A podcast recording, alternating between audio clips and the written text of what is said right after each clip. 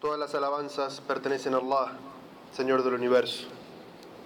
Le glorificamos, le pedimos perdón por nuestros pecados y le pedimos a Allah Azza wa Jal que nos proteja de todo mal, del mal que existe en nuestros propios egos y del mal que podrían generar nuestras malas acciones. A quien Allah Azza wa Jal guíe, nadie lo podrá desviar, pero para quien Allah Azza wa Jal haya decretado el desvío a causa de sus malas acciones y elecciones, no encontrará fuera de Allah quien le pueda guiar. Atestiguo que nada ni nadie merece ser adorado, sino Allah uno y único, creador y sustentador, que nos dio la vida y nos va a dar la muerte, nos ha de resucitar y nos va a pedir cuentas por nuestras acciones. Y atestigo que Muhammad sallallahu alayhi wa sallam es el último de los profetas enviados a la humanidad. Quien siga su camino se salva y quien le dé la espalda al camino de Muhammad sallallahu alaihi wasallam se condena a sí mismo. Quien siga la guía de Muhammad tendrá una vida de tranquilidad, de serenidad en su corazón. Allah descenderá sobre él la saquina y tendrá la certeza que el día del juicio Allah ha de aceptar sus acciones. Pero quien le dé la espalda a la sunna del profeta Muhammad sallallahu alaihi wasallam tendrá una vida de dudas, una vida de oscuridad y no tendrá ninguna certeza que Allah Azawajal vaya a aceptar sus obras el día del juicio final. Hermanos y hermanas, estamos a las puertas, días contados, para que comience el mejor mes del año, el mes de Ramadán, el mes del ayuno, el mes del Corán, el mes de las oraciones durante la noche, el mes de apartarse de este mundo material y dedicarse a Allah el mes en el cual los corazones se acercan a Allah, el mes en el cual nos conocemos a nosotros mismos, el mes en el cual somos hijos de la mezquita. ¿Cómo podemos hacer, hermanos y hermanas, para aprovechar este ramadán? Para que este ramadán que vamos a ayunar, a comenzar dentro de pocos días, sea el mejor ramadán de, nuestro, de nuestra vida. Aquí en esta jutba vamos a dar algunos consejos, algunas orientaciones de cómo hacer para que este ramadán sea el ramadán de nuestra transformación. Que cuando termine este mes de ramadán nos sintamos plenos y que hayamos aprovechado cada instante de este mes. Que hayamos aprovechado todas y cada una de las bendiciones que Allah desciende solo y únicamente en este mes. El primer consejo, hermanos y hermanas, es que organicen su tiempo y organicen las actividades que quieren realizar durante ese mes. Allah nos pide organización para todo. Son cinco oraciones durante el día, en horarios prescriptos. Cada oración tiene una cantidad de racas. En cada movimiento de la oración tenemos algo para decir. Los días del ayuno están organizados. ¿Qué es lo que se puede hacer y qué es lo que no se puede hacer? El zakat. Allah nos dice sobre qué bienes se paga el zakat y cuándo se debe pagar el zakat. La peregrinación no es cualquier día. La peregrinación es un día específico y cada rito de la peregrinación tiene un orden. Y el profeta sallallahu alaihi wasallam dijo, Allah ama aquella oración en la cual los musulmanes están ordenados en fila, como las filas de los ejércitos. Y entonces, ¿por qué? ¿Por qué los musulmanes somos desorganizados? ¿Por qué los musulmanes no somos específicamente organizados en este mes?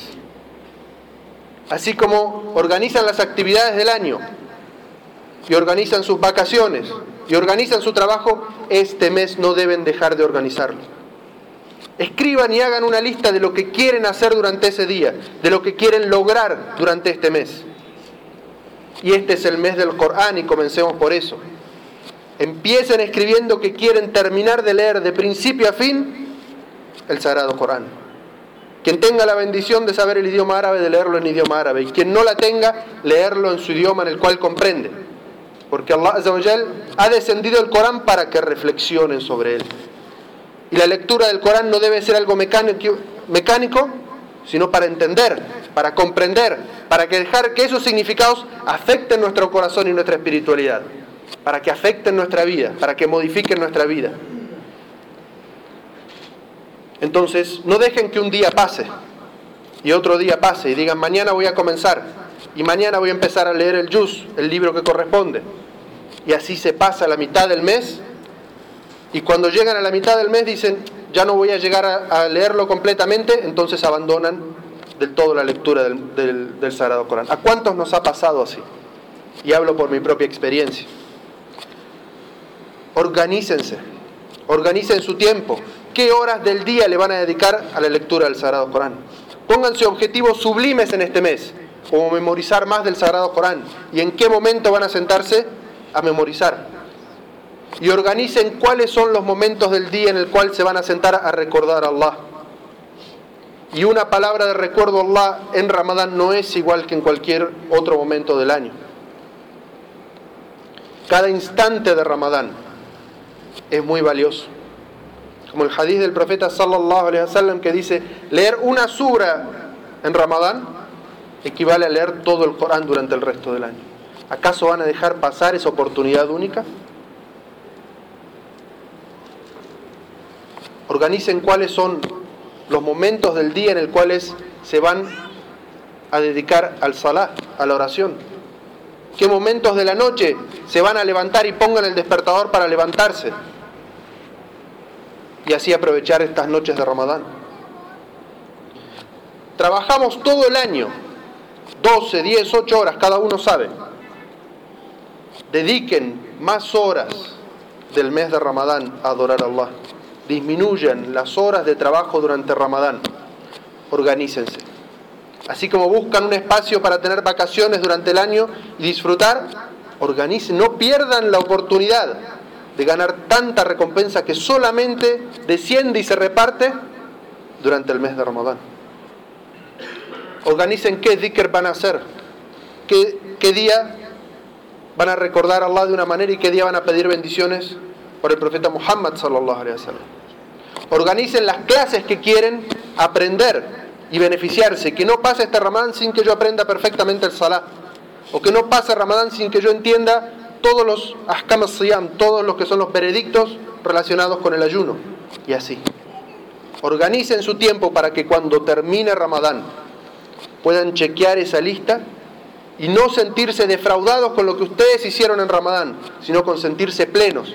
Alhamdulillah pude completar esto y Alhamdulillah pude completar esto otro. Y sientan que Ramadán fue un mes fructífero para todos ustedes. Ese es el primer consejo, hermanos y hermanas. El segundo consejo es que antes de que comience el mes de Ramadán, limpien su corazón de todo rencor. Porque el profeta Muhammad sallallahu alaihi wasallam dijo cuando llega la mitad de Sha'ban, este mes en el que estamos ahora, Allah contempla a todas sus criaturas, perdona a los creyentes y da tiempo de permanencia a los incrédulos, pero deja de lado en el perdón a los rencorosos con su rencor, hasta que saquen el rencor que tienen en su corazón. Allah observa todas sus criaturas y perdona a todos los creyentes, excepto los que guardan rencor por otra persona en su corazón. Que no sea que nos encuentre Ramadán y nosotros con rencor en nuestro corazón. Y que eso impida que el perdón de Allah, el cual ha prometido en el mes de Ramadán, no descienda sobre nosotros por el rencor que tenemos en nuestro corazón. Limpien sus corazones del rencor por las personas, para que Allah pueda descender sobre ustedes el perdón.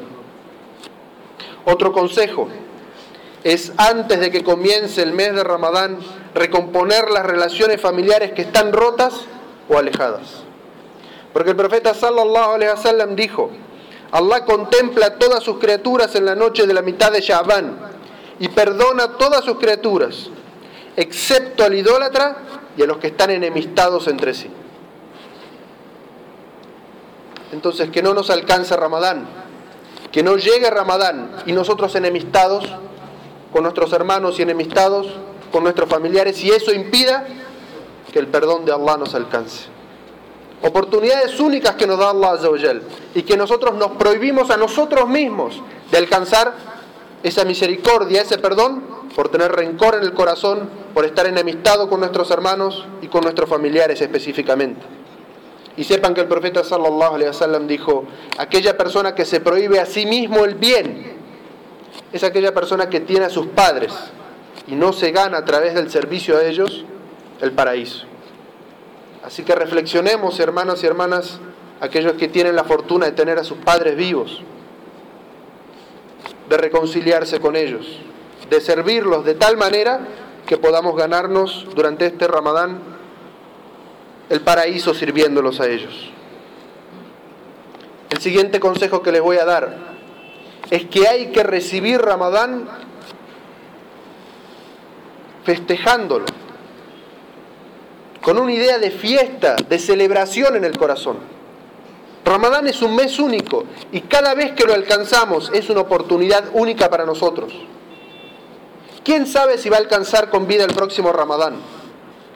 ¿Cuántas personas que conocemos que estaban aquí el año pasado cuando comenzó Ramadán, este año ya no están? ¿Y acaso les llegó una hoja diciéndoles que no iban a llegar al próximo Ramadán? Nadie sabe. Solo Allah Azza cuándo nos ha de llegar la muerte. Así que celebren cuando lleguen a este Ramadán. Y así hacían los compañeros del profeta Muhammad sallallahu alaihi wasallam. Se pasaban seis meses haciendo dua, Allah que les conceda llegar con vida a Ramadán. Y cuando Ramadán llegaba lo festejaban y se felicitaban entre ellos. Como si todos hubieran obtenido un enorme regalo, un enorme bien. Y cuando terminaba Ramadán se pasaban seis meses haciendo dua a Allah de que les aceptara las obras que habían hecho durante ese mes. Muhammad sallallahu alaihi wasallam nos dijo, el ayunante tiene dos momentos de gran alegría. El primero de ellos cuando desayuna y siente ese frescor. Y el segundo cuando es resucitado y encuentra la recompensa del ayuno ante su Señor. Muhammad sallallahu alaihi wasallam nos dice momentos de gran alegría. Y así es como el musulmán debería sentirse cuando le dicen mañana es Ramadán. Mañana es el día de ayuno. Alhamdulillah he llegado. Alhamdulillah estoy con vida. Alhamdulillah Allah me ha concedido llegar a ese momento en el cual voy a obtener estas enormes recompensas. Momentos de enorme alegría, dice el profeta Muhammad sallallahu wasallam. En otro hadith dice, quien complete el mes de Ramadán con fe y esperanza en la recompensa de Allah, le serán perdonados todas sus faltas anteriores. Y Allah, ¿quién de nosotros no sabe y conoce sus propios pecados y faltas? De los cuales si mira hacia adentro dice, Allah, ¿cómo hago para que me perdones? ¿Cómo hago para borrar esto de mi lista? Muhammad sallallahu alaihi wasallam te lo está diciendo. ¿Quieres que eso desaparezca del libro para que no esté el día del juicio? Quien ayune Ramadán, imanan wahtisaban, con fe y esperanza en la recompensa de Allah, con su corazón despierto, consciente de que está ayunando por Allah, de que se está absteniendo de, de todo alimento sólido y líquido, de toda sexualidad. Y no solamente de eso, como vamos a ver, ayunando, consciente, con fe y esperanza, todas sus obras malas, todos sus pecados le son perdonados. No dejen pasar, hermanos y hermanas, esta oportunidad. Y otro hadiz del profeta sallallahu alaihi wasallam que nos habla de la enorme alegría que debería sentir el musulmán cuando llega Ramadán. Dice el profeta sallallahu alaihi wasallam, te ha llegado Ramadán, un mes sagrado. Allah ha dicho que es obligatorio que ayunes en este mes. Durante este mes se abren las puertas del paraíso y se cierran las puertas del infierno y los demonios son encadenados. En él hay una noche que es mejor que mil meses y todo aquel que se prive de la bondad de este mes ciertamente estará privado de toda bondad. Allahu Akbar. Allahu Akbar. ¿Acaso no nos está diciendo el profeta sallallahu alaihi wasallam que celebremos la llegada de este mes? Nos dice que hemos alcanzado Ramadán y que ese Ramadán, ese mes, es un mes sagrado ante Allah. ¿Acaso no quieres poner tus pies en un lugar sagrado? ¿Acaso no esperas llegar a un lugar que es sagrado para Allah? cuando ingresas en Ramadán estás en un tiempo sagrado. Un tiempo que es y pertenece a Allah. Siéntete conscientemente. Piensa y reflexiona que estás en un tiempo, en un momento sagrado. Cada palabra que vas a decir, cada pensamiento que vas a tener, cada acción que vas a hacer, reflexiona, estás en un tiempo sagrado. Allah ha dicho que es obligatorio ayunar. Y el profeta sallallahu alaihi wasallam nos dice, durante ese mes las puertas del paraíso están abiertas de par en par para ti. Puedes ganarte el paraíso en este mes. Y las puertas del infierno están cerradas, las puertas del mal están cerradas. Y todos los demonios, los que durante el año te incitan al mal, están encadenados. Lo único que te incita al mal durante Ramadán es tu propio ego, tu propio nafs. Y por eso uno siente esa disminución en el susurro. Y sirve para que el musulmán vea dónde está su nafs, su ego. Porque todo susurro que reciba para hacer el mal proviene de dentro tuyo. Y tienes que saber cómo tienes que luchar contra ese ego, contra ese nafs que te indica el mal durante el mes de Ramadán. Te puedes conocer a ti mismo. Y el profeta sallallahu alaihi wasallam nos albricia y por esto deberíamos ponernos enormemente felices.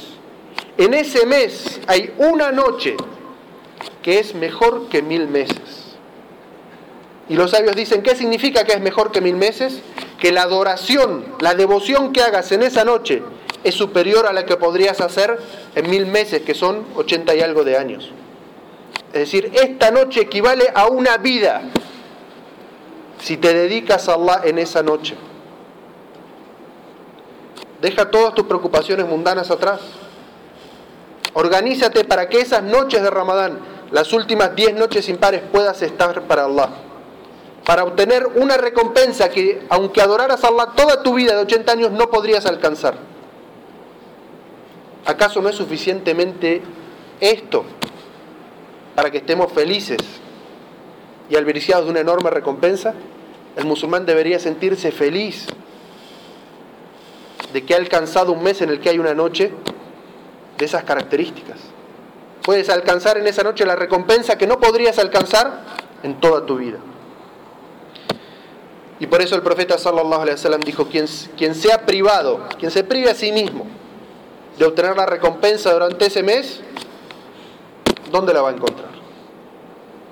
Si no te dedicas a Allah, a tu din, a tu religión, a tu espiritualidad, a tu corazón, al Corán, al ayuno durante este mes, entonces ¿cuándo?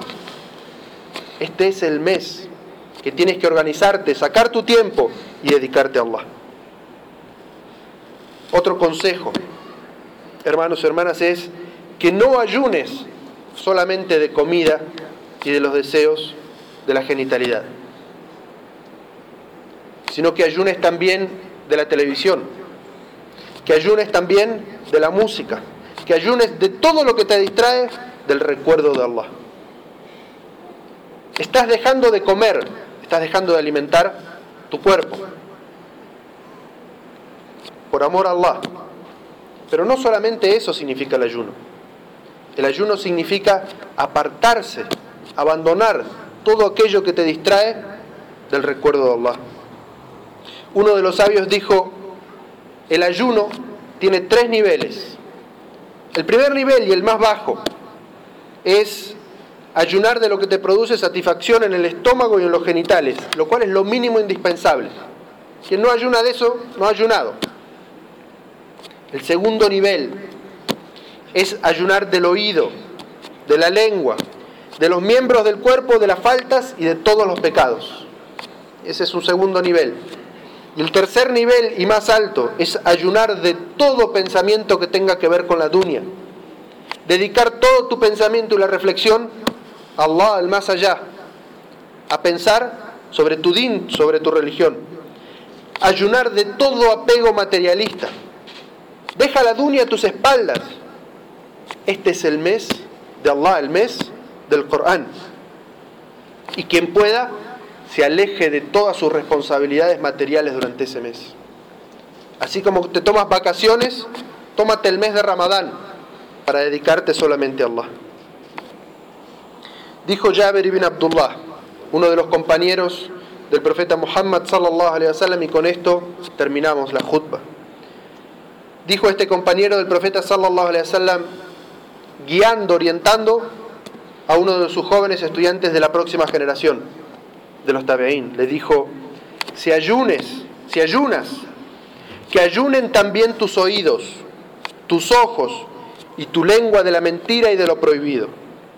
No perjudiques durante tu ayuno al vecino y cuando ayunes, compórtate con tranquilidad y espiritualidad. Que no sea en tu vida igual el día que ayunas al día que no ayunas.